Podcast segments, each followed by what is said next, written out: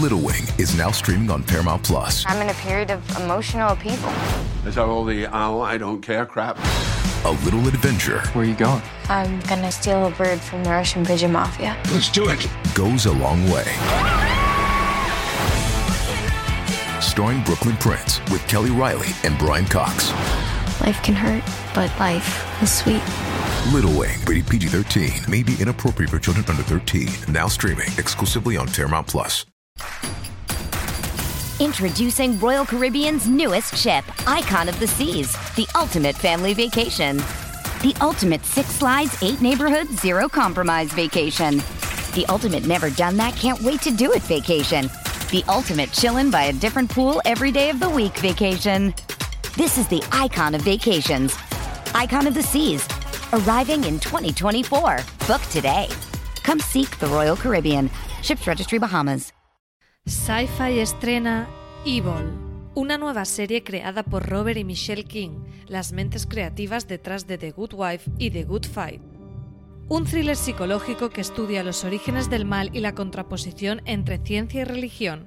Evil está protagonizada por una psicóloga escéptica, un seminarista y un carpintero que investigan los archivos de misterios sin resolver de la Iglesia. Supuestos milagros, posesiones demoníacas y otros fenómenos inexplicables. ¿Existe una explicación lógica para estos hechos o realmente se deben a causas sobrenaturales?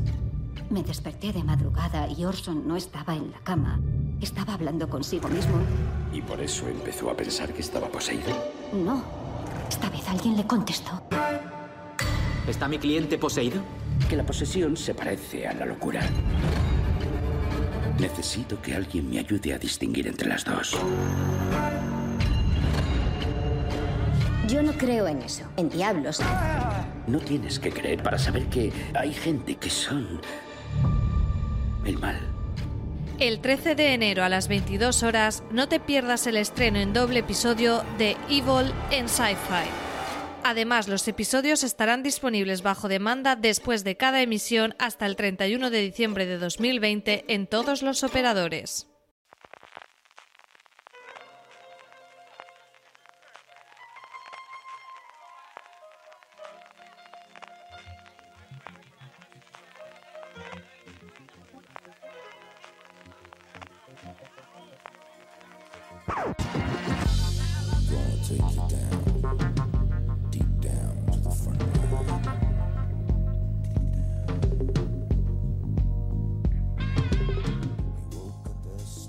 Muy buenos días, buenas tardes, buenas noches, chicos. Bienvenidos a un nuevo programa de Review, este podcast de Fuera de Series en el que analizamos, primero sin spoilers y luego con todo lujo de detalles, la temporada de la temporada completa de una serie de una serie determinada que generalmente se ha estrenado pues hace relativamente poco tiempo. En este programa vamos a hablar sobre The Witcher, el gran estreno de final de año de Netflix. Sabéis esta serie que está basada en los libros de Andrzej Sapkowski, que también tienen eh, su traslación a una exitosa saga de videojuegos. Y lo que vamos a hacer es comentar lo que han dado de sí estos ocho capítulos de The Witcher. Y lo vamos a hacer con eh, Marichu Olazábal. Bueno, me tengo que presentar yo primero, yo soy Marina Such, ¿qué tal? ¿Cómo estáis? Eh, y como digo, vamos a comentar esta temporada con Marichu Olazábal. ¿Qué tal, Marichu? ¿Cómo estás? Muy buenas, vengo aquí a defender a capa y espada de Witcher. Pues sí, ya veréis que Marichu es la. Se puede decir que es la, de las que más ha disfrutado esta temporada porque el otro invitado, Antonio Rivera, ¿qué tal? Creo que no la ha disfrutado tanto. Buenas, Marina, ¿cómo estás? Yo traumatizado después de estas ocho horas de, de sufrimiento intenso. Madre mía, creo que nos vamos a mover entre el eh, esto ha sido estupendísimo y aquello que decía Lorelai Gilmore cuando vio Magnolia, que era devolverme estas tres horas de mi vida. Pues creo que creo que nos vamos a mover un poco eh, un poco un poco en esos extremos.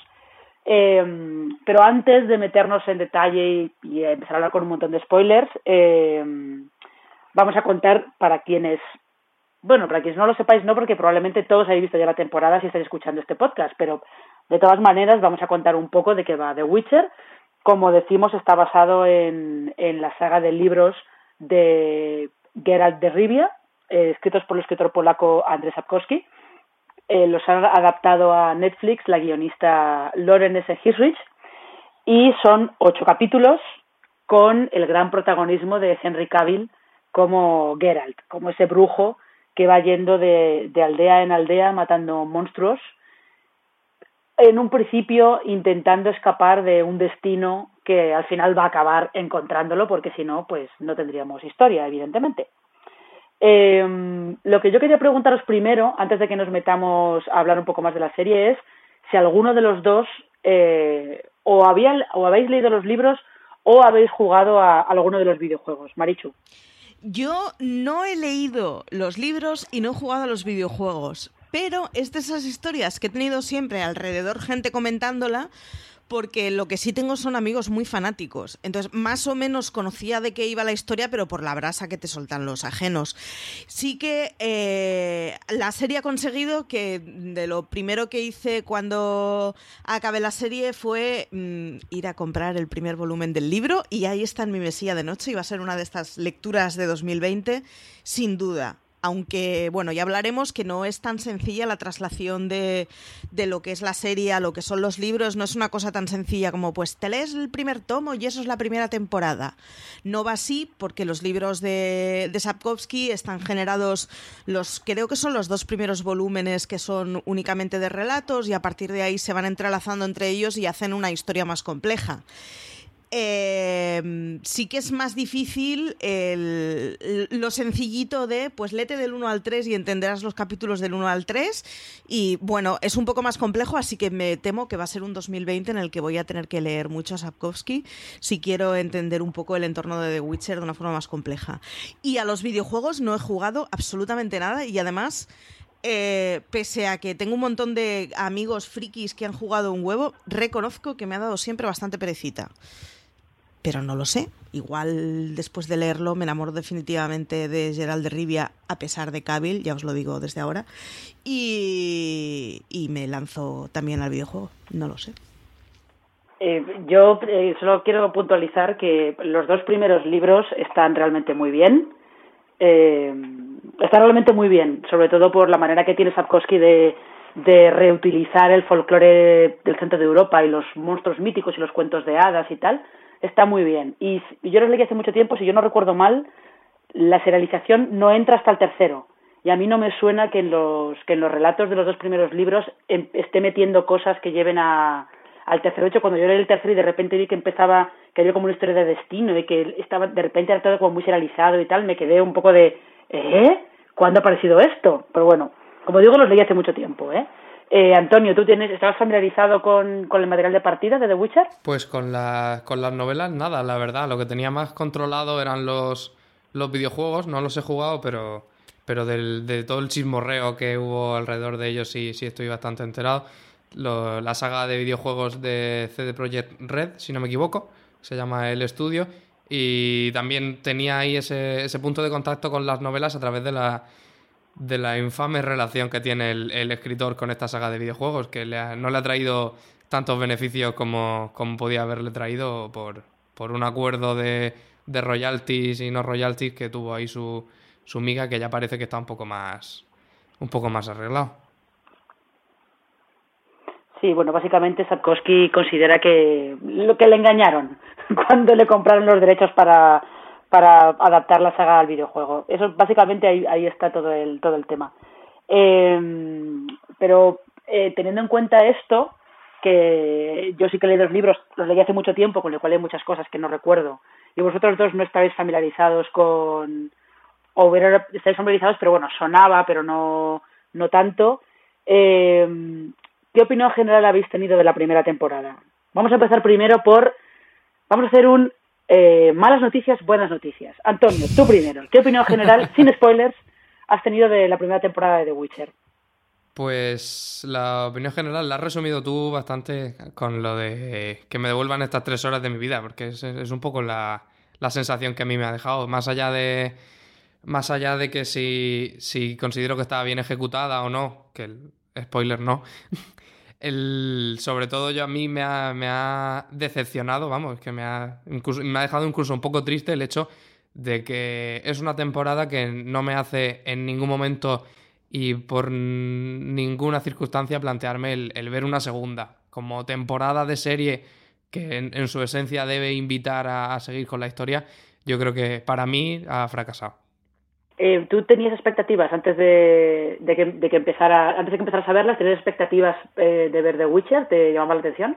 Sí, hombre, siempre se dijo que, que, iba a ser la nueva Juego de Tronos, que Netflix estaba buscando su Juego de Tronos. Estaba claro que no, que no iba a suceder. Ya, por lo poco que conocía de la historia, me imaginaba que tendría que tirar por otros, por otros caminos, pero, pero ese es un poco el, problema que ha tenido, es que no, no, tenemos muy claro por qué camino ha tirado, si se ha llegado a, decidir por un camino o por otro. viendo la, la expectación que generó, la, vaya, la propia Netflix con la, con la estrategia de, de promoción, de publicidad que montaron alrededor, parecía que iba a ser como un, un evento mucho más grande de lo que luego ha sido, tampoco ha ha funcionado mucho como serie pequeña. Al final yo tenía unas expectativas un poco de no saber qué esperar y me he quedado con no sé qué he visto.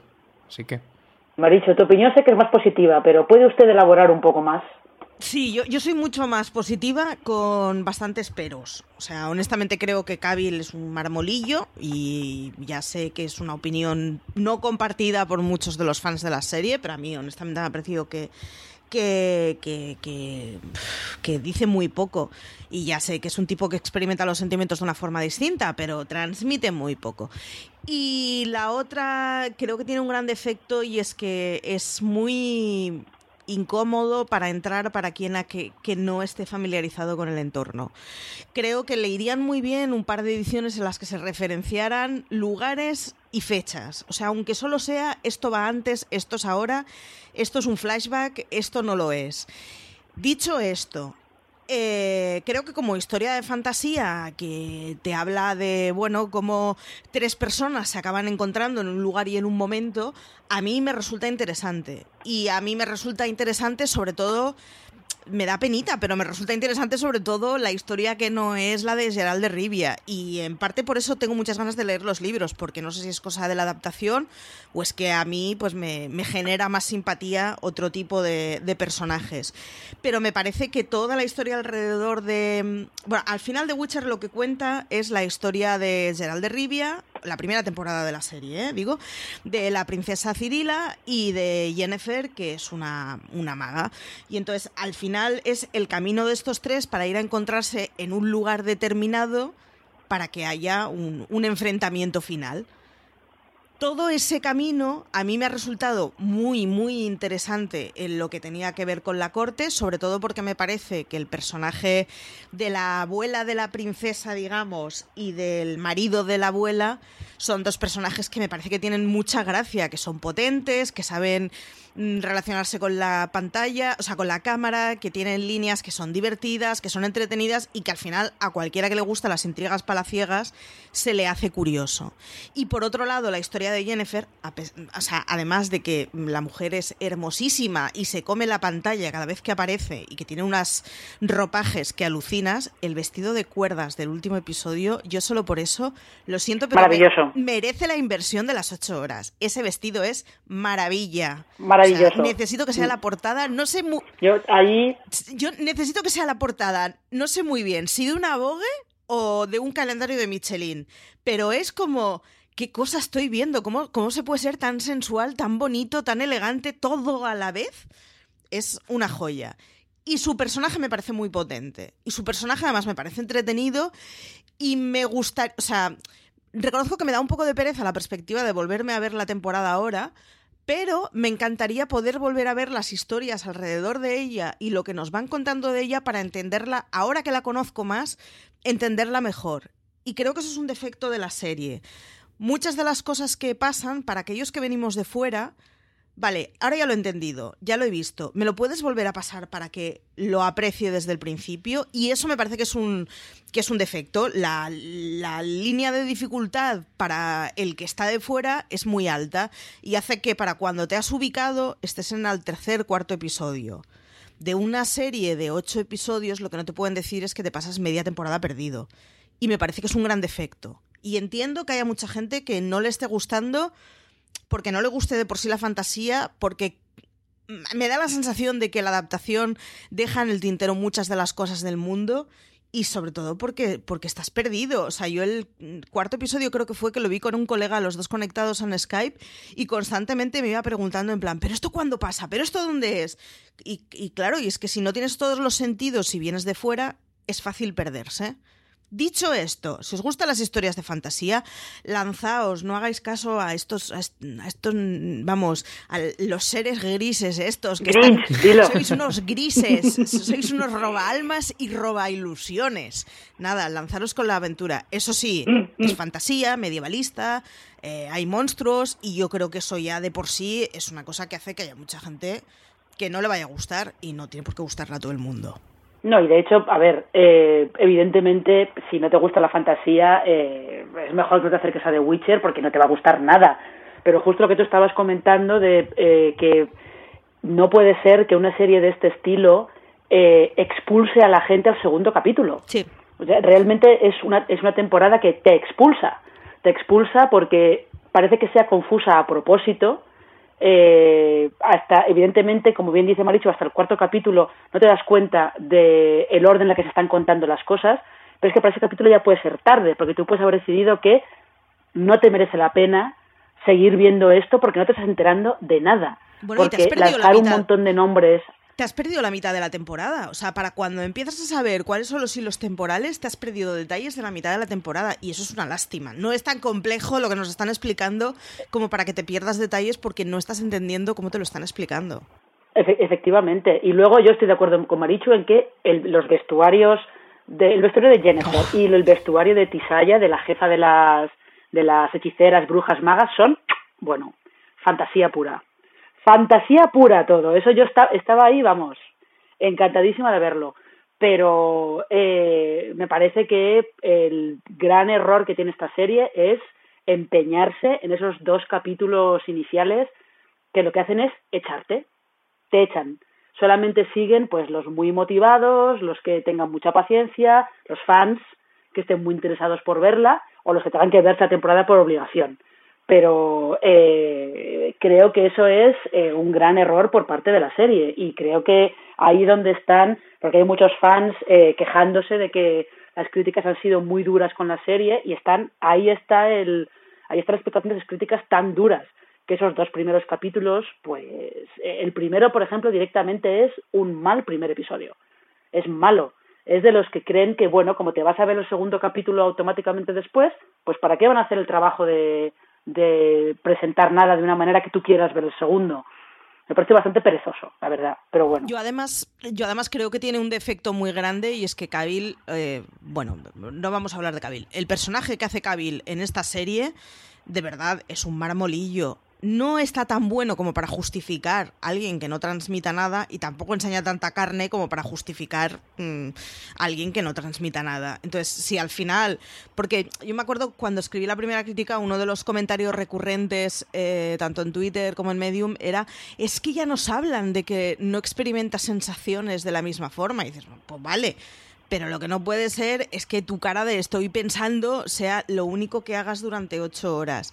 Y creo que si, si es una historia tan basada en esa persona alrededor de la que pasa tanto, que yo insisto en que creo que la tercera temporada no es tan así y creo que son protagonistas bastante a par y desde luego con unas, con unas historias mucho más interesantes, la de Yennefer It's only a kick, a jump, a block. It's only a serve. It's only a tackle, a run. It's only for the fans. After all, it's only pressure. You got this. Adidas.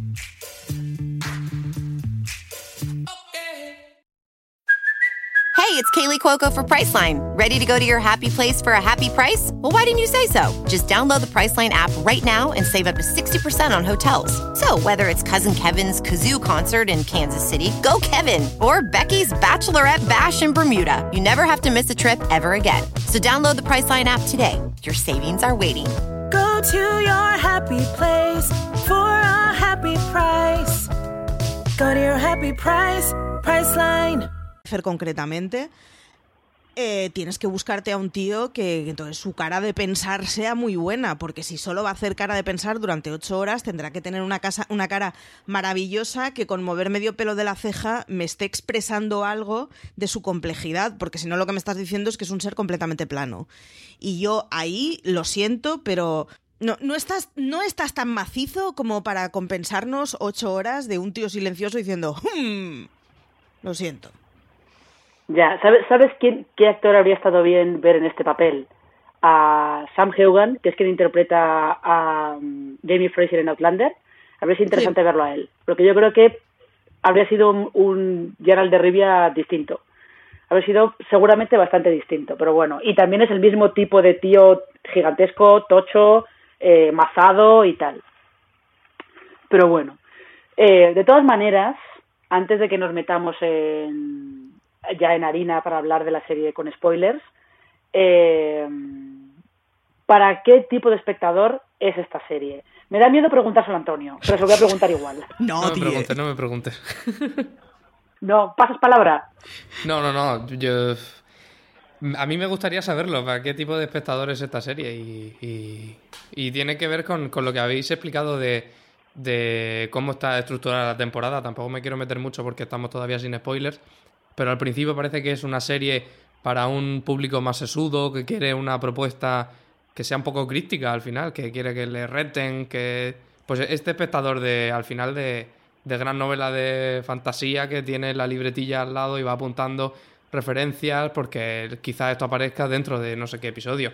Pero luego tiene episodios que parecen de, de procedimental, pero de, de capa y hechicería. Tiene episodios que van mucho más a, a tope a quemar trama. Entonces, yo creo que es una, una serie que va un poco perdida en torno a- al público objetivo. Sobre todo un público que quiera dedicar ocho horazas, porque son ocho horazas y algo encima. No son, ni siquiera son episodios de 50 minutos, Sí. que es algo que a mí me- ofendió personalmente. algo que me, que me tomé. Esos 10 minutos que separan los 50 minutos de, de la hora completa, hora y 5, es algo que, que me lo tomé muy a pecho.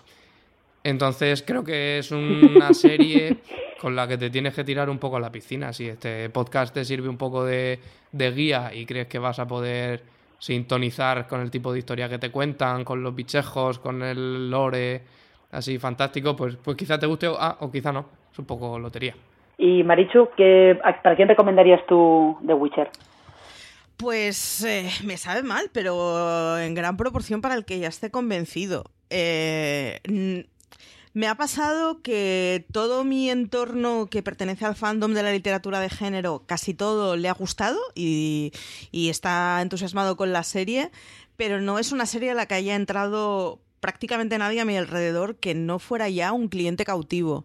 Es una lástima y me parece que es un gran defecto. Pero aquellos a los que les gusten las historias de fantasía y cre- creo que hay que verlas sin excesivas pretensiones, porque como decís, tiene, tiene problemas mm, estructurales que hace que no, no puedas decir, "Jo, es una buena serie. Pero sin embargo, sí que creo que si consigues entrar porque te guste y estés dispuesto a darle suficiente paciencia y suficiente cuartelillo, es una serie que con un par de cambios y con un par de no me mareen, puede llegar a ser una serie que esté muy bien, sí, para una clientela nicho. No es un juego de tronos, no solo por su calidad de producción o por sus interpretaciones, o creo que hay una cosa y es que Juego de Tronos democratizaba mogollón la literatura de género y The Witcher no lo hace. Entonces tiene que ser a alguien que, que le vaya a gustar una historia de fantasía medievalista. Pero dentro de esto yo creo que es una serie que tiene potencial y que en segundas temporadas, una vez ya nos hemos ubicado de cómo, cómo se corta el bacalao, puede estar muy bien. Así que aquellos a los que os tire la fantasía, dadle una oportunidad. Y si os pido una oportunidad que sea más que el piloto, porque como piloto no es piloto. No, no solo que el piloto, tenéis que llegar hasta el cuarto capítulo como mínimo. Avisados estáis. Bueno, y, y que en el primer en el primer episodio no os van a explicar las tres tramas principales, o sea, porque es que hay uno de los protagonistas que hasta el segundo no aparece. Pues eh, creo que podemos empezar a hablar con spoilers. Vamos a hacer primero, vamos a separar estas dos partes con un fragmento de la banda sonora de The Witcher y volvemos enseguida para meternos ya en harina hablando de la primera temporada.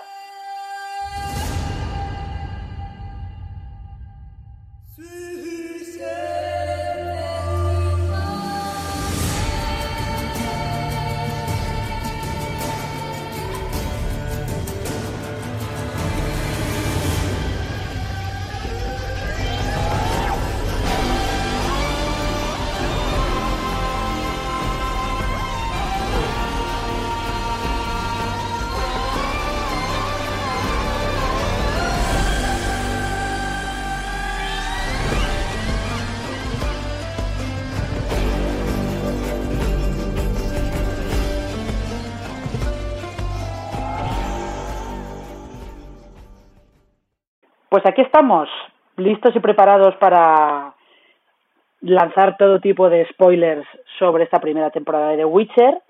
Y evidentemente lo primero que hay que comentar es esa decisión de la serie de contar su historia en realidad, en realidad luego te das cuenta de que no son tres líneas temporales distintas, sino que son dos, porque Jennifer y Gerald de Rivia van como en paralelo y esas, esas dos transcurren en el pasado, mientras la de Cirila es el presente, como si dijéramos, ¿no? Eh, pero evidentemente de todo esto no te das cuenta. En el tercer capítulo sospechas algo, no te das cuenta hasta el cuarto, que es donde digo yo que hasta el cuarto la serie no empieza a contar algo que merece la pena y hasta el séptimo no se pone de verdad interesante, que es como vaya cara dura tenéis en una, en una temporada de ocho capítulos. Lo cual, eh, esto al final es un prólogo de ocho horas para esa segunda temporada que eh, yo no recuerdo haber leído nada oficial sobre ella, pero creo que la tenían ya eh, renovada o apalabrada desde antes que se estrenara la primera, con lo cual, evidentemente, esto es una estructura que se ha hecho a propósito, dando a entender que la segunda temporada va a ser cuando cuenten la historia de verdad, como quien dice. Bueno, en fin, decisiones. Em, pero lo que yo sí que quería que eh, comentar es eso, esta decisión de, de contar las historias en dos líneas temporales distintas, eh, ofuscarlas, porque da la sensación de que, eh, mira que en la primera temporada de Westworld están, está la cosa oculta, pero hay alguna pistilla de lo que está pasando ahí, y es parte del juego y del misterio. Aquí parece que está como confuso a propósito, para que no te enteres de nada hasta que no llegue la gran revelación y sea como la gran sorpresa de, oh Dios mío, no me estaba dando cuenta de todo esto. Eh, ¿Realmente vosotros creéis que eso aporta, no, que, no si aporta algo a la serie o no, sino que es una decisión perfectamente válida, sino eh, creéis que ese comienzo eh, con esas líneas temporales está bien manejado, no está bien manejado?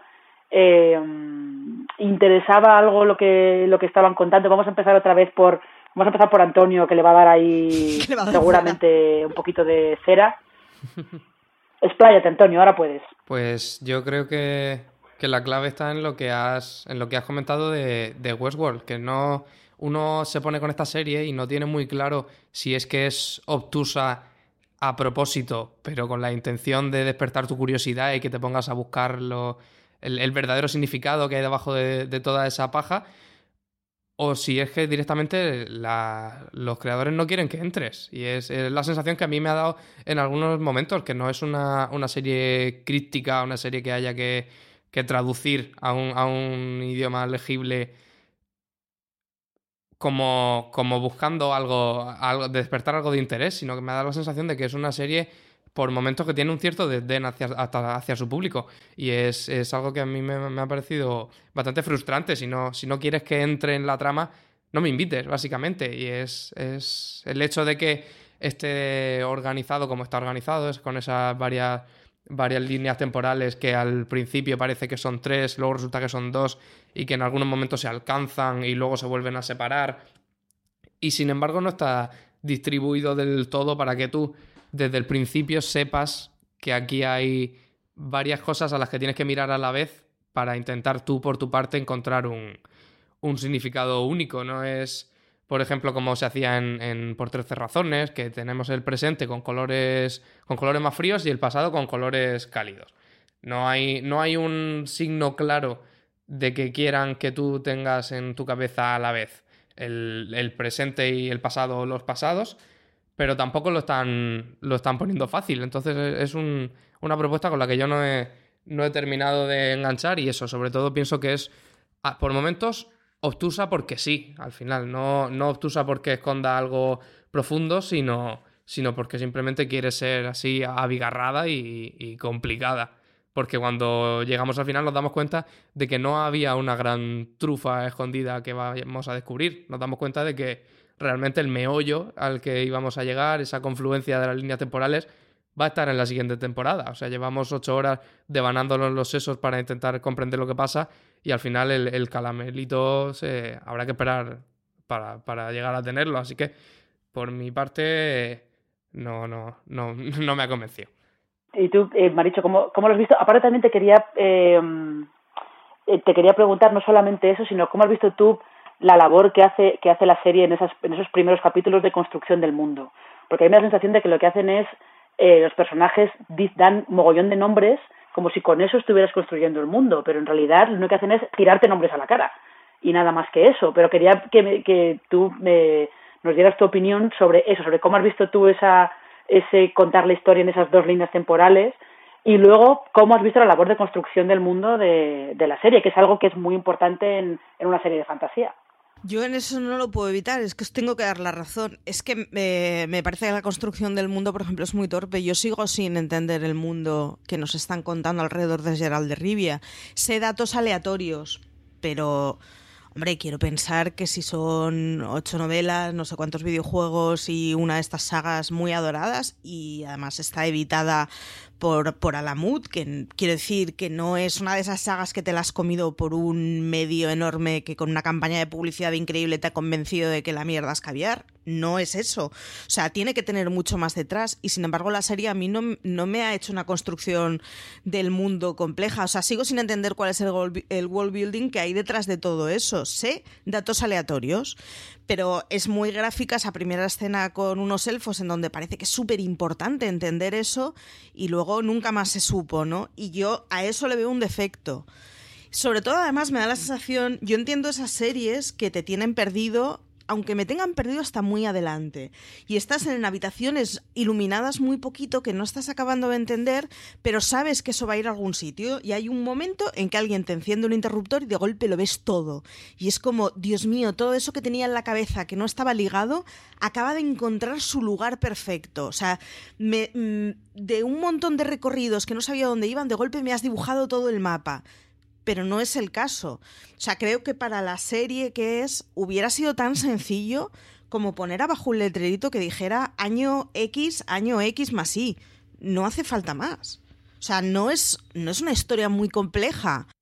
Yo creo que se podía haber hecho la codificación de colores que decía Por eh, ejemplo. De hecho, yo cuando empecé a ver la serie ya sabía que se estaban contando tiempos, estaba utilizando tiempos, líneas temporales distintas y me pasé los dos primeros capítulos eh, intentando encontrar esa codificación de color, eh, sobre todo entre eh, la historia de Cirila, que sí que, menos cuando está en el bosque, en este bosque encantado, sí que está, a veces está como más, es como más gris y más, más fría, pero es que luego el primer capítulo, la historia de Gerald de Rivia, también es muy gris y muy, y muy fría. Entonces ya me despistó por completo y no, no me di cuenta que eso era, que eso era el pasado. Entonces, eh, es un poco es un poco eh, eh, confuso. Yo solamente quería añadir que en los libros esa labor de, de world building, por lo menos hasta lo que yo recuerdo, se hace justo con los relatos.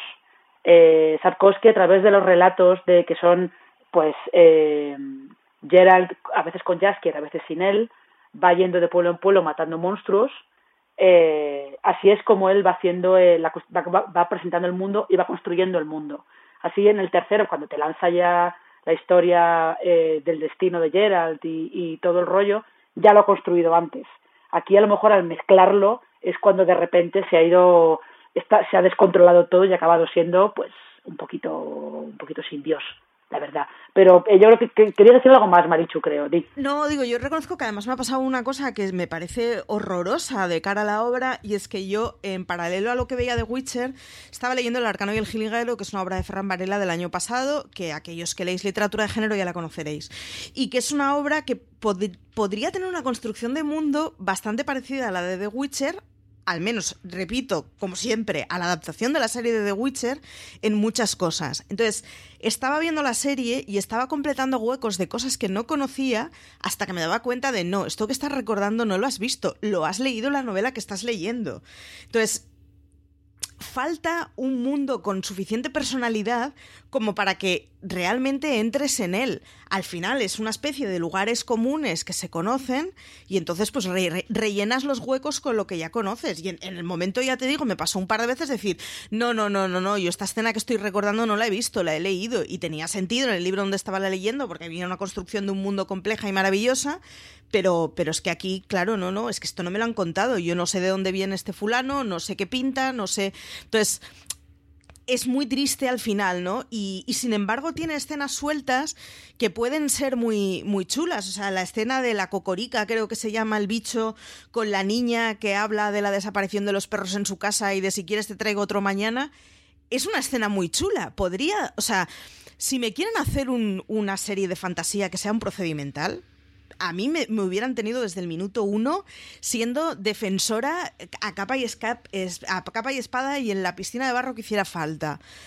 Pero no sabes muy bien qué es lo que estás viendo. Y a mí me parece que es lo que hace que sea mucho más difícil defender la serie. O sea, si, si el, el espectador no entiende cuál es el formato que está viendo, cuáles son los personajes, cuál es el entorno y cuáles son los momentos que entiende el espectador. Entonces, pues, pues claro, pues es una entrada muy árida para alguien que esté muy convencido con que a mí me gusta la fantasía y esto acabaré por entenderlo y acabará por gustarme. Y bueno, pues eso lo pueden hacer otro tipo de canales, pero igual no es la estrategia adecuada para la serie del año de Netflix. Eh, de todas maneras, Antonio, eh, ¿tú salvarías algo de, de esa utilización de las líneas temporales en paralelo? Sí, a mí me ha, me ha parecido que sí que funciona para, para algo en lo que, por ejemplo, sí que fracasaron bastante los videojuegos, según tengo entendido, y es en ya que te están plantean, planteando todo este rollo de Gerald que al final acaban apodándolo el lobo blanco y es una especie de mito que se construye, es el, el ver verdaderamente cómo se construye ese mito y ver cómo empieza siendo una especie de mercenario, cómo conoce a este personaje que a mí me parece muy interesante, que es el, el bardo, se llama Jaskier o Jasper o algo así, y en los, los, videojuegos, sin embargo, te lo, te lo, enseñaban directamente como, mira, este es Gerald, es un caballero reconocido en muchísimos reinos, sin embargo, te ponías a jugar y los primeros niveles era un novato y era tenía una disonancia que no, que no cuadraba en absoluto. En la serie, sin embargo, en, con, a través de ese puente que te lleva desde el, desde el pasado, que es en el pasado precisamente cuando conoce a este trovador, hasta el presente. It's only a kick. A jump, a block. It's only a serve. It's only a tackle, a run. It's only for the fans. After all, it's only pressure. You got this. Adidas.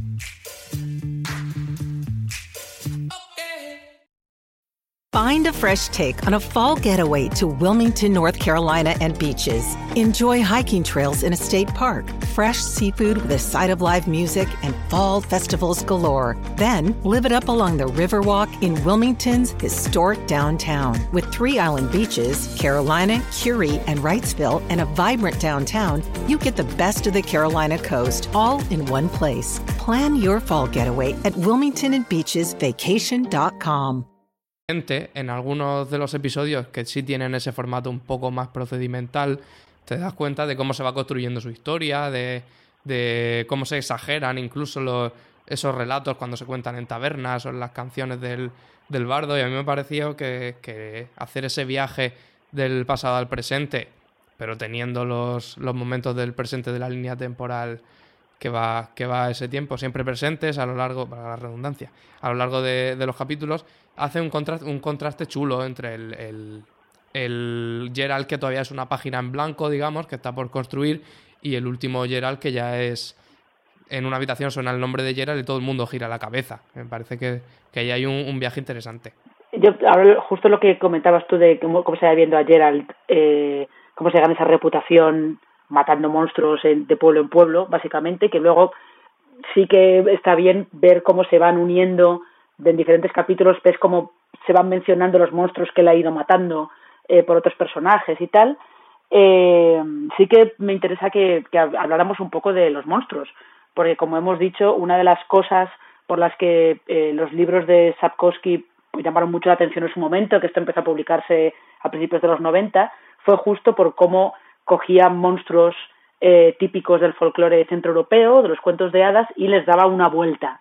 ¿no? La manera en la que le da la vuelta a, a los genios, por ejemplo, eh, o cómo le da, eh, utiliza, le da la vuelta a los dragones, eh, o cómo eh, lo que lo que comentaba Antonio de cómo se tergiversan las, las historias y las leyendas cuando se cuentan, eh, se tergiversan los hechos cuando se cuenta, los cuenta un bardo, se van contando en las tabernas, como en realidad Gerald muchas veces lo que, eh, lo que hace es, si puede evitar matar a un monstruo, lo evita. Lo que pasa es que hay un montón de patanes que en cuanto ven un monstruo lo que hacen es ir a, no se preocupan en ver qué es ese monstruo y qué pretende, si de verdad es eh, de verdad es, agresivo o no, van directamente, se lo cargan y no piensan en nada más. Que yo creo que también es una cosa que eh, es un elemento con potencial en la serie que se ve en un par de episodios, pero poco más. Ese, eso de que eh, hay mucha gente que se lanza, se lanza directamente a, actuar y no piensa, ¿no? en el aspecto de los monstruos, ¿ha habido alguno que os haya convencido más? Maricho, ¿ha habido alguno que haya sido tu favorito? Porque yo reconozco que la Strigue eh, me parece que ese, esa historia sí que estaba bien. Yo, eh, sobre todo, he echado en falta más monstruos y más historias. Más que uno que me haya gustado especialmente, creo, o sea, ya te digo, yo si, si hubiera sido una historia de un procedimental de en cada episodio se carga un monstruo distinto y nos explican una leyenda distinta del mundo en el que viven, a mí me hubieran tenido, o sea, como una auténtica fanática descerebrada. No tengo ninguna duda, porque cuando empieza a contar esas cosas, a mí la serie pasa a gustarme mucho y pasa a interesarme mucho y de quiero saber más.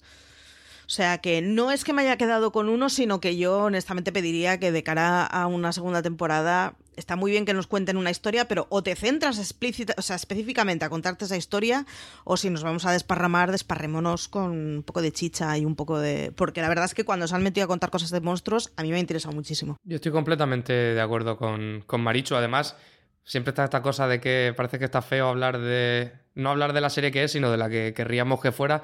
Pero vamos, yo creo que está quedando claro que deseamos que The Witcher hubiera sido un procedimental porque es que tiene mucha, tiene muchas tablas para eso y sobre todo en la presentación de los monstruos y en esa cosa interesante que mencionabas tú, Marina, de que Gerald generalmente no es un loco con, de espada fácil que se tire a, a degollarlo, sino que si puede evitar matarlo lo evita y entiende de dónde vienen y por qué son, son como son. Habría estado bastante chulo, pero para ello quedaría mucho mejor un formato procedimental que todo ese rollo casi naturalista de Gerald se plasmara realmente en, en muchos más monstruos y en conocer sus contextos, que fueran contextos distintos y sobre todo que fueran fisionómicamente distintos, que al final muchos de los de los bichos que aparecen, excepto el, el del el dragón dorado, que tiene además una moraleja muy chula, son al final una especie de seres antropomorfos con la cabeza gorda, un poco a los Power Rangers, que además se nota que no le han metido demasiado dinero tampoco. Y yo creo que viendo por lo menos la, galería de monstruos y de criaturas y tan, tan exóticas y tan raras que tienen los videojuegos, la serie se podía haber extendido un poquito más en eso. Ya, yo, ese es un poquito, así un poquito un problema, ¿eh? que eh, eran todo, como bien dices, o o criaturas antropomorfas con la cabeza muy grande o arañas, arañas muy grandes, básicamente. Y ahí se, ahí se nota un poco, en fin, se nota un poquito que no tiene todo el presupuesto con el que podía haber contado. Y que también entiendo que siendo una primera temporada es un poco complicado darle todo ese dinero así de entrada, no sea que luego no te vaya a funcionar, pero bueno.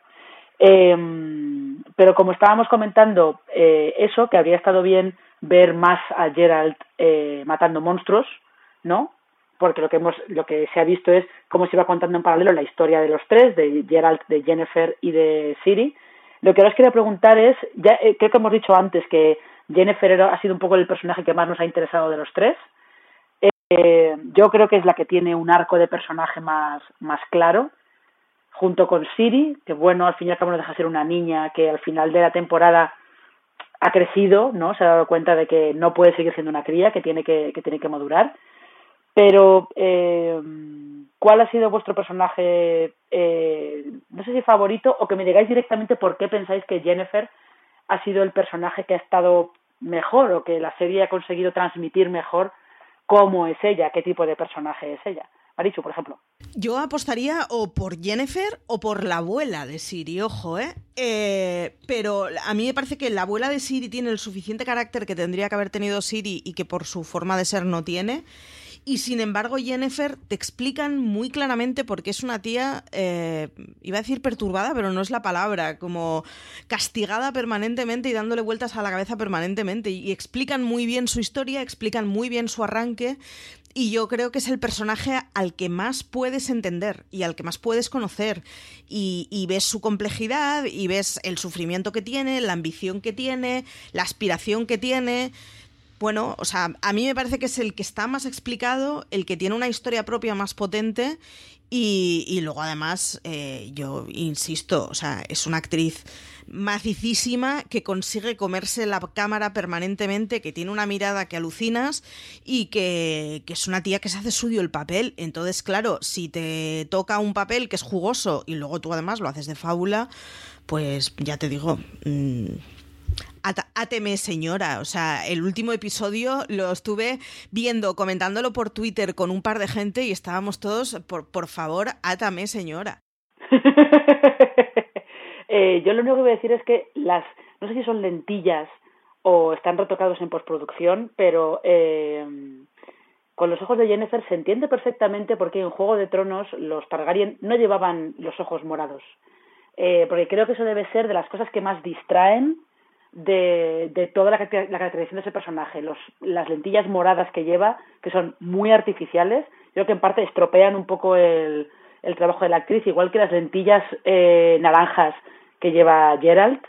Es verdad que están puestas Uf. para identificar que es un que es un mutante, pero entre la obsesión de Henry Cavill con hablar con esa voz que parece eh, Will Arnett en la Lego película haciendo de Batman, eh, que es, o sea, yo además eh, estos últimos días he estado viendo algún capítulo de 30 Rock y es Devin Banks, es la voz de Devin Banks y es como quién pensó que era buena idea que este señor hablara así todo el rato y ya sé que es la manera en la que habla eh, Geralt en el videojuego, pero para la serie eh, se ha pegado, se pega un tiro en el pie directamente porque todavía transmite menos de lo que debería transmitir eh, como Geralt, acaba siendo hasta hasta ridículo a veces. Pero eso, las lentillas a mí me han, o sea, me han dejado totalmente me sacaban totalmente de, de, la historia, especialmente las lentillas moradas de, de, Jennifer. Sí, porque en el, en el caso de Henry Cavill no estoy seguro de que el problema sean las lentillas. No, no, no, yo te digo yo que esa, hablar con, ese, con esa voz es como... Mira, ha sido eh, muy terrible. Ha sido muy terrible, pero bueno. Eh, Antonio, eh, no sé si tú también estás con con nosotras en que Jennifer es un poco el personaje más interesante o, o difieres? ¿Tienes otra opinión distinta? Sí, yo estoy con vosotras. Al final, eh, Siri, Cirila, creo que es un nombre completo, eh, es sí. un personaje que tiene una, una historia de fondo interesante, pero en lo que hemos visto en esta temporada realmente es que está vacía todavía, está plana. Hemos visto mucho de, de su pasado y de esa reina calante que es su, que es su abuela y que tiene con toda la trama del de la ley de la sorpresa o el derecho de la sorpresa, que una conexión con, con Gerald, pero al final a ella no la hemos visto hacer demasiado, excepto correr y, gritar como, como el niño de Looper. Y entiendo que ya será en la siguiente temporada cuando veamos más de ella. Y Gerald, bueno, pues Gerald, Gerald es una tabula rasa que es extremadamente rasa. Entonces, al final, Jennifer, aparte de que ella lo hace exageradamente bien, pues se come, se come la serie completamente. Tiene, como habéis dicho vosotras, la que tiene el arco más claro, además, que estando tan separada como estaba su, su, lo que creíamos que era su línea temporal del resto de, la, del resto de las tramas argumentales al, principio de la serie, pues al final es la que quedaba más clara, es la que, la que teníamos como más ubicada dentro de su, de su distancia con respecto de, de lo demás. Así que a, a mí ha sido la que más me ha interesado, vaya. Eh, ya, eh, fíjate que eh, Siri, por ejemplo, yo creo que también otro defecto que tiene la temporada es que nos repiten constantemente que es especial, pero es especial ¿por qué? Porque grita, porque es poderosa. ¿Qué, qué tiene de especial esta niña? Todo el mundo se dedica a buscarla. Eh, Nilfgaard, en teoría, monta el pifostio que monta, básicamente, sí, vale, por ansias de poder, pero básicamente porque quieren encontrar a esta niña y nos quedamos con la, con la duda de ¿y por qué es especial? O sea, porque la ves y es una niña asustada, no, no mucho más. Y, y cuando aparece el momento es en el que despliega el poder que tiene, eh, te quedas un poco de, vale, pero ¿y qué más? ¿Qué más tiene, qué más tiene esta niña? Es un poco, es un poco, eh, no sé, no sé muy bien cómo, cómo decirlo. Es como un agujero que hay ahí y que no, no se consigue llenar para cuando termina la temporada, la verdad. No, y en general yo creo que además eh, es una serie que peca de no explicar su finalidad en muchos aspectos. O sea, no, no explica qué es lo que persiguen muchas cosas. Y yo por, por eso insisto una y otra vez en hablo de la adaptación, porque me cuesta mucho pensar que leyendo los libros te quede la misma sensación. Me cuesta muchísimo pensar que, más que nada, porque hay que ser un auténtico prodigio para llenar ocho tomos de la nada. Entonces me niego a pensar que, que la saga es eso pero la serie... No, no, no, no.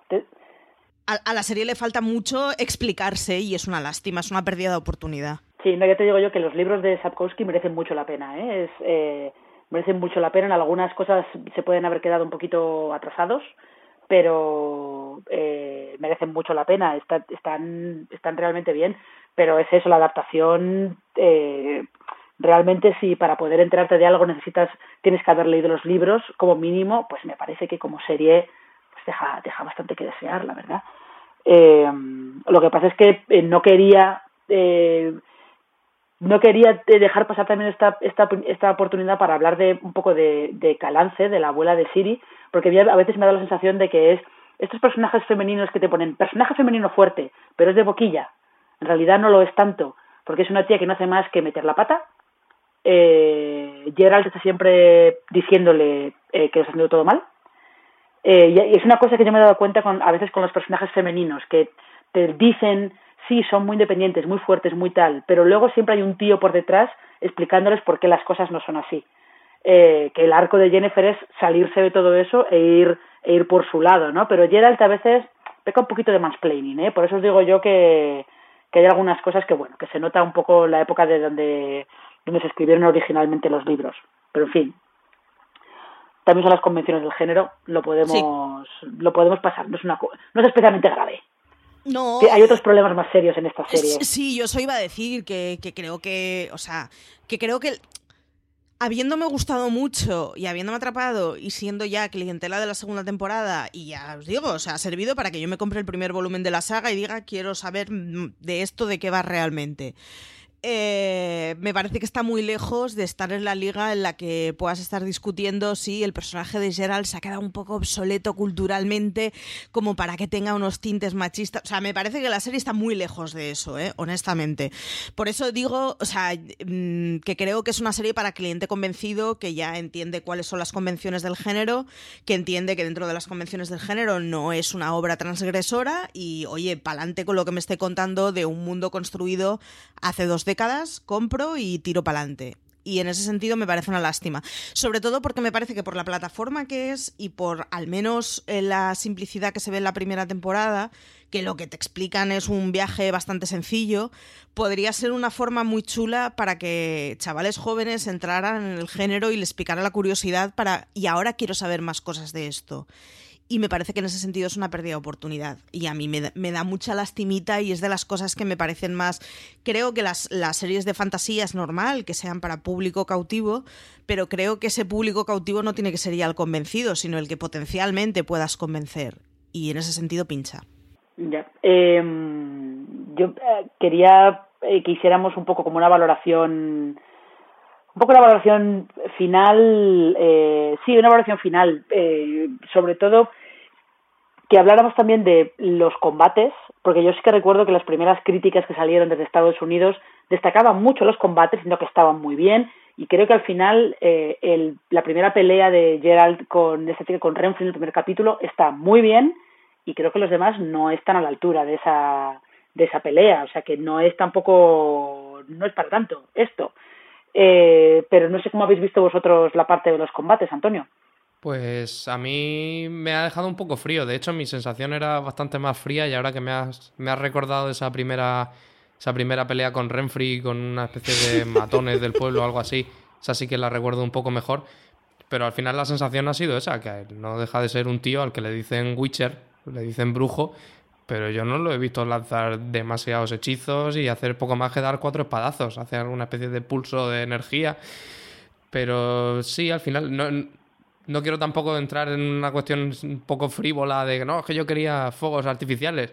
pero sí que me ha parecido que siendo una serie que al final gira en torno al hecho de ser un cazarrecompensas y un asesino de monstruos, digamos, no, no ha terminado de meter, de meter la mano mucho ahí en ese, en ese campo. Y como hemos hablado antes, a mí me parece que los monstruos tampoco han ayudado demasiado, no eran unas criaturas especialmente diferentes unas de otras que abrieran camino para mostrarnos cómo se desenvuelve Gerard en la batalla de diferentes formas, en diferentes circunstancias, que es un, un brujo, un mercenario experimentado que tiene muchas salidas.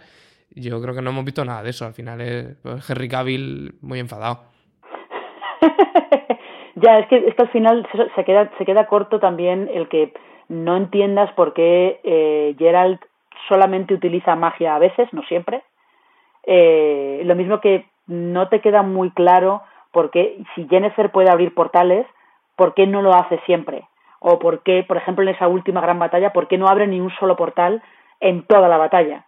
No te queda muy claro eh, el precio que, porque en teoría sobreentendemos que no lo hacen porque tienen que pagar un precio, pero no te queda claro qué precio es ese. Eh, o sea, cuál es la razón por la que, por la que no lo hacen. Eh, Maricho, ¿cómo has visto tú la parte de, de los combates? Mm, me ha gustado, la he disfrutado, creo que mm, lo, aquello que aparece en el primer episodio, ya no solo el combate del que hablabais, sino la primera escena misma del primer episodio, está por encima del resto, pero el problema es que nos habían vendido otra cosa. O sea, los he disfrutado y si me los hubiera pillado por sorpresa me hubieran convencido. El problema es cuando te venden que lo que vas a ver son fuegos artificiales. No hablo literalmente, sino que vas a, vas a ver una cosa súper bélica, muy currada, y luego no te lo encuentras. Si no me hubieran vendido lo que me vendieron, eh, estaría exultante con lo que he visto. Lo que pasa es que, bueno, me habían vendido otra historia, entonces en ese sentido pues cuesta un poco. Pero yo con todo de verdad que creo que, está muy bien y al no sé a quién le leía en Twitter diciendo que me da la sensación de que estoy viendo como un Xena de, los 90, ¿no? Que, que, creo que no, con muchísimas cosas, para empezar con la capacidad de autoparodia. Pero, pero es que nos que no tenía mucho más sentido del humor, exacto, la verdad. ¿eh? Exacto, Pero Juego de Tronos nos ha acostumbrado a que auténticos milagros de la postproducción sean corrientes y creo que debemos ser conscientes que Juego de Tronos o los presupuestos de Juego de Tronos no los vamos a volver a ver en mucho tiempo, porque no, porque a ver quién se arriesga con una serie de fantasía con esos presupuestos.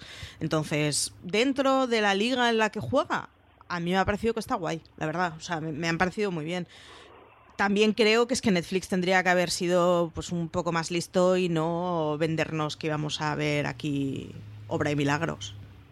Yo, yo fíjate, creo que no es tanto cuestión de, de que nos hubieran prometido fuegos artificiales, entre comillas, y no los tengamos, sino cuestión de, eh, de que, no, simplemente de que las peleas a espada fueran mejores. Porque la del primer episodio está muy bien y las demás no, ninguna está a la altura. Se solucionan como un poco como trámite, ¿no? El trámite de... En todos los capítulos tiene que haber una, una pelea de espada y es como, en serio, se le acaba pasando un poco como, como le acabó pasando a Arrow, que acababa acaba teniendo ese defecto de que en todos los capítulos tiene que haber una pelea, pase lo que pase, y llega un punto en el que las peleas son todas iguales. Pues un poquito eso es lo que yo creo que le ha pasado a, a The Witcher en cuanto a, a lo que son las peleas. Sí, y en general yo creo que, respecto a, o sea, si hubieran acortado y hubieran hecho episodios de 45 minutos, las peleas hubieran ganado muchísimo más peso. Es decir, es una serie que tiene suficientemente paja, suficiente paja como para que se pueda permitir el lujo de bajar a 45 minutos y que sigas teniendo el mismo minutaje de peleas y pasen a tener muchísima más presencia. O sea, yo por eso digo, el, se puede convertir en una serie que esté muy bien. Lo que pasa es que tiene cosas que tiene que arreglar. Y entre ellas me parece que es, o sea, funcionar de una forma más inteligente de cuál es el producto que tienen entre manos. Y es que hacer una hora de episodio es un presupuesto del copón o un virtuosismo increíble. Y creo que no tiene ninguna de las dos cosas. Chico, pues vayamos a una cosa que podamos hacer. Ya, no, es muy curioso que es que además que los cuatro primeros capítulos se van, todos pasan de la hora y luego empiezan a ir todos a 45 minutos, 58, eh, 49, un poco en ese plan, pero los cuatro primeros eh, es, es, complicado eso, que si encima tienes un arranque eh, tan hostil hacia el espectador que todos los capítulos pasen de una hora todavía lo complica lo complica bastante más la verdad. Pero eh, quería que hiciéramos como unas valoraciones finales eh, sí unas valoraciones finales de qué nos ha parecido la temporada. Eh, hay más sensación de que hay muchas cosas de la temporada que nos las han contado pero que no tienen ningún propósito. Jaskier por ejemplo no ha tenido ningún propósito más que aportar algo de alivio cómico que eh, esto ahora que ha sacado colación Sena el personaje de Ted Raimi en Sena la princesa guerra lo hacía mejor eh, directamente.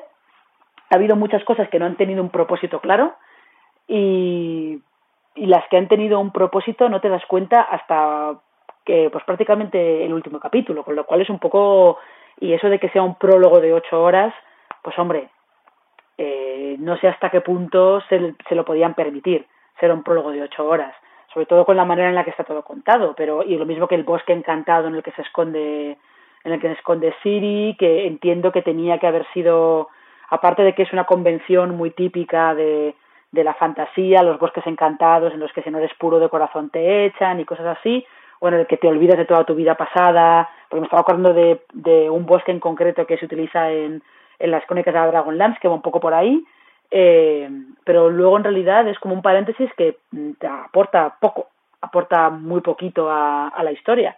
Entonces quería que eh, para terminar hiciéramos como una valoración general de no tanto de si la serie funciona, porque creo que ya han quedado claro las opiniones que tenemos cada uno, como de eh, qué rol creéis que esta serie eh, juega dentro de la estrategia de series de Netflix, ¿no? Un poco qué es lo que Netflix espera conseguir con, con The Witcher. Porque yo sí que creo que está claro que, eh, independientemente de lo que pensemos, mucha gente ha visto, ha visto la serie, o por lo menos mucha gente ha visto el principio de la serie. Que no sabemos, en estas métricas que maneja Netflix, no sabemos hasta qué, hasta qué punto eso es útil para ellos o no. Pero, eh, ¿qué rol creéis que juega esta serie dentro de la estrategia global de series de Netflix, Antonio? Pues yo, como hablábamos, no estoy. No me atrevería a, apostar qué es exactamente lo que esperaban ellos. Pero si el resultado que esperaban es el que hemos tenido al final, pues yo creo que esta primera temporada sí puede ser por la estrategia de, promoción que han tenido, que no, al final han aparecido carteles de Netflix pegados en los autobuses, lo han, han anunciado como algo potente, importante puede ser que uh, de ahí arranque más tirón, pero no me parece una serie que merezca generar una grandísima expectación a la hora de, estrenar su siguiente temporada y que vaya año tras año a, a, tener a la gente con los dientes largos.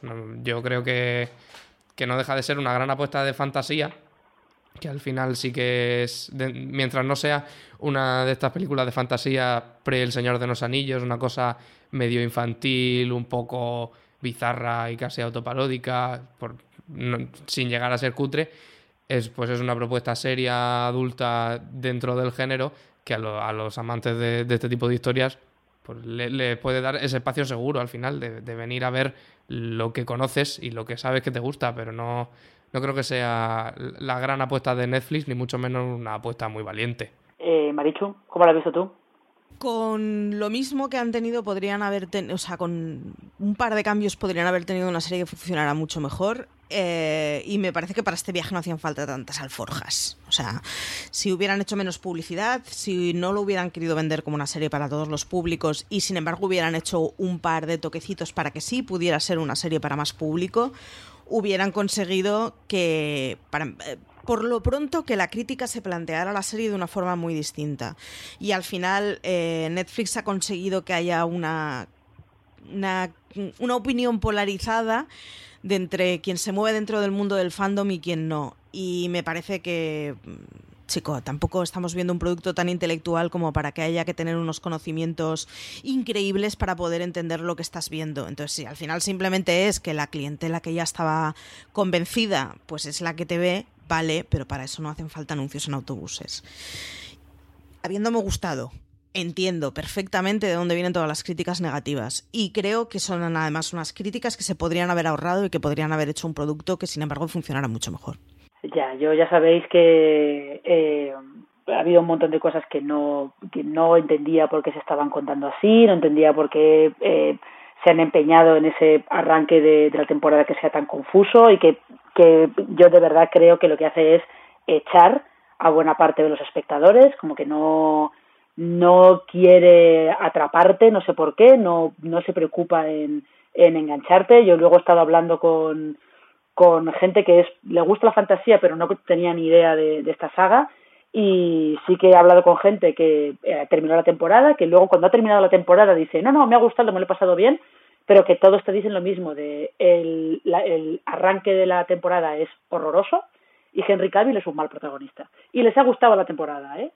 O sea que imaginaos para gente que no sea capaz de superar eso. Es un hándicap bastante serio y yo creo que puede ser un problema de cara a, de cara a la segunda temporada, porque bueno, tienes un periodo cautivo que al final te, te, la va a acabar viendo, pero yo creo que para poder ser el fenómeno al que yo creo que sí que están aspirando o que sí esperan tener en algún momento, eh, con esa barrera de entrada tan alta, eh, creo que al final te quedas en algo mucho más de nicho probablemente de, de lo que te gustaría, que puede estar bien, pero no sé yo. Sí, y además yo creo que va a tener un defecto para Netflix enorme y es que de cualquiera de las maneras no tiene que ser una serie barata y dudo que haya nadie que se suba al carro en la segunda temporada.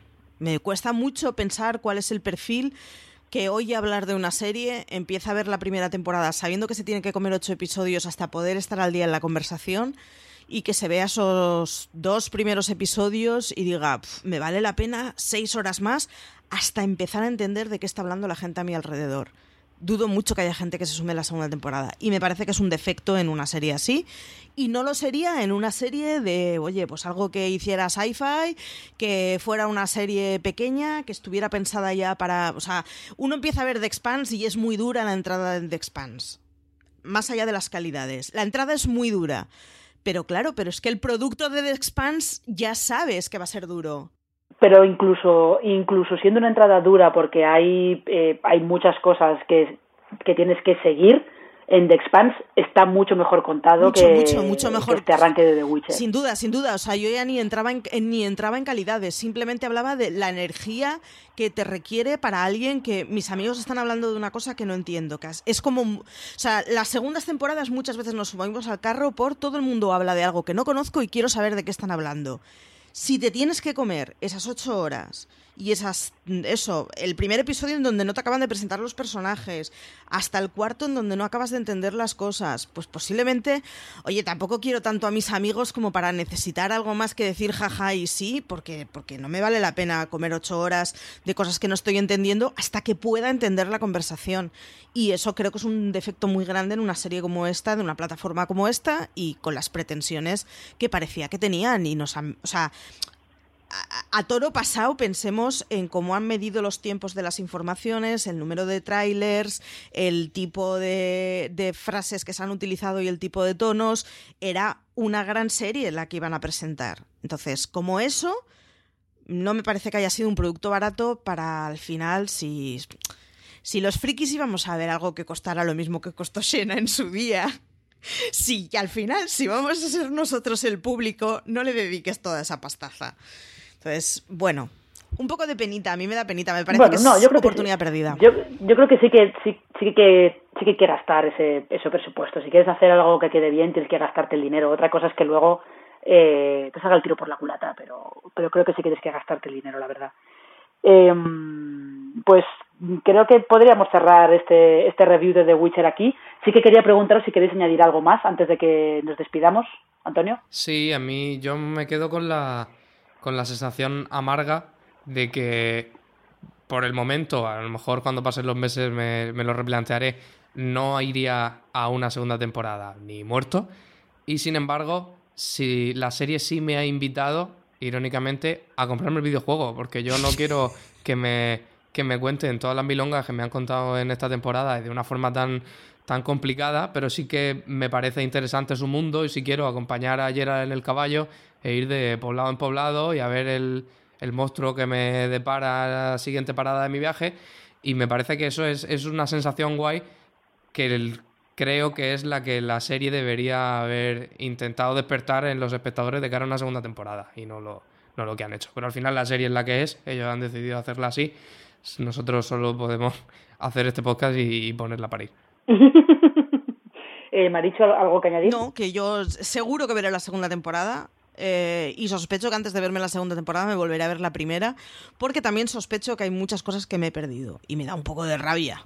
Pero, pero no, yo, o sea, a mí me han cogido como clienta, pero soy una persona que ya lee literatura de género y que sigue un poco el mundillo y que, aunque solo sea por el marujismo, posiblemente yo ya era clienta cautiva. Pero, pero sí, sí, no, a mí sí, sí me ha gustado con todos sus peros y yo sí que estaré en una segunda temporada. E insisto, si hacen un par de cambios, creo que la segunda temporada puede ser mucho mejor de lo que ha sido la primera, con lo mismo que han hecho. Bueno, yo eh, me pensaré mucho si la segunda temporada. Ahora mismo eh, no. No me veré la segunda temporada porque de hecho eh, he terminado la temporada porque tenía que verla para grabar este review. Pero si esta serie se hubiera emitido semanalmente, yo en el tercer capítulo me habría bajado del barco claramente. Con lo cual, pues bueno, en fin, ha sido un poco una decepción de Witcher para mí. Pero eh, nada más, eh, quiero sí que quiero agradecer a, a Antonio y a Maricho que hayáis que hayamos estado un rato hablando de hablando de la serie, así que muchas gracias, chicos. Nada, gracias a vosotras, un placer. Nada, a ti por, por pastorearnos. bueno, tampoco ha habido mucho que pastorear.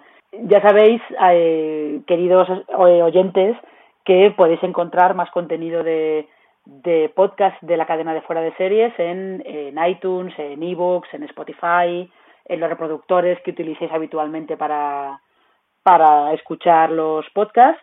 Eh, pasaos también por fuera de series.com porque tenemos bastante cobertura de, de, Witcher. Están las críticas que ha hecho Marichu, con lo cual son mucho más benévolas que si las hubiéramos hecho Antonio o yo. Eh, hay también eh, unas, una serie de temas de Álvaro Nieva que, que pudo entrevistar a Anya Chalotra y Freya Alan, que son las dos actrices que interpretan a Jennifer y Sira, que le contaron cosas bastante curiosas y eso tenemos un poco tenemos un poco de todo ¿no? sobre, sobre la serie. Y yo sí que os quiero recomendar que si no lo habéis hecho leed los libros de Andrés Sapkowski porque porque merecen la pena de verdad. Y nada más nos despedimos eh, nos despedimos por hoy de esta de esta edición de review. Eh, pasadlo bien veremos qué pasa cuando tengamos esas adaptaciones de la rueda del tiempo y esa nueva serie del Señor de los Anillos crucemos los dedos. Y eh, cuidaos y, como diría siempre CJ, tened muchísimo cuidado ahí fuera.